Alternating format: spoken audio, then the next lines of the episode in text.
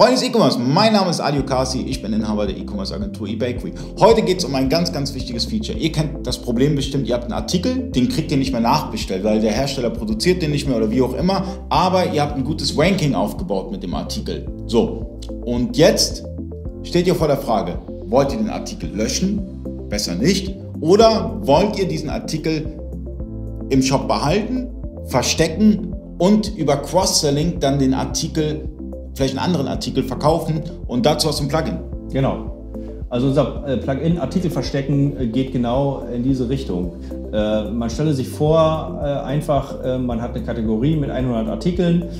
Von diesen 100 Artikeln sind 80 Artikel ausverkauft. Das ist erstmal für den, für, den, für den Kunden, der auf die Seite kommt, ein unschönes Erlebnis. Der denkt sich, was ist denn hier los? Hat er überhaupt was?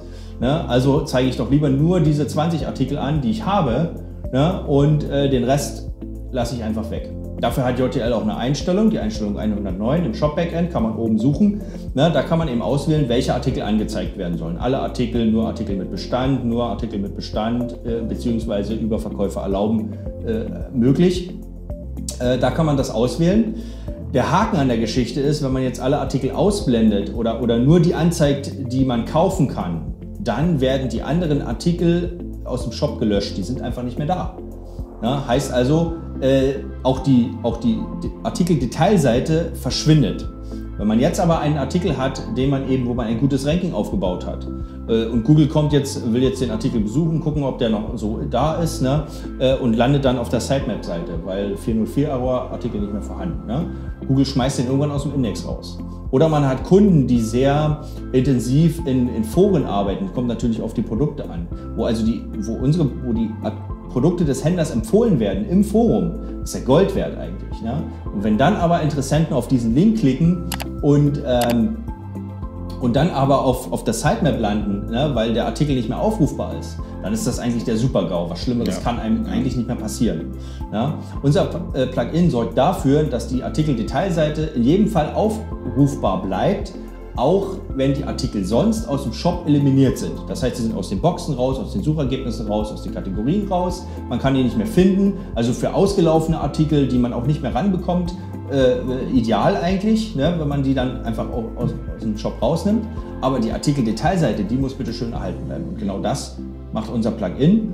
Und unser Plugin kann letztendlich auch das Ganze negieren. Man kann also sagen, okay, ich möchte alle Artikel anzeigen, aber bestimmte Artikel nicht. Ne, das kann ich also per Funktionsattribut definieren. Den Artikel nicht anzeigen, den Artikel nicht anzeigen. Oder man kann eben sagen, ähm, genau das Umgekehrte. Ich möchte nur die kaufbaren Artikel anzeigen, aber den einen oder anderen nicht kaufbaren Artikel möchte ich trotzdem anzeigen. Mhm. Ja? Und äh, diese beiden Funktionen, äh, das kann unser Plugin leisten.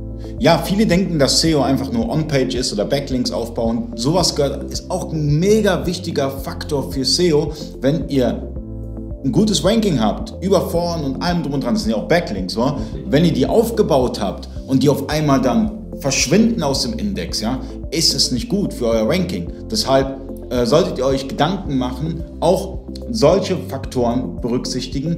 Und so ein Plugin kostet nicht die Welt, das sind 40, 50 Euro. Und äh, damit, damit erleichtert ihr euch das Leben und ähm, setzt euch auch mit der Thematik SEO auseinander. Ist ein wichtig, wichtiges Thema. Ja? Nicht nur den, den Faktor On-Page, also On-Page-Optimierung mit Texten und Metadaten oder Backlinks off-page, sondern auch solche Spezifikationen.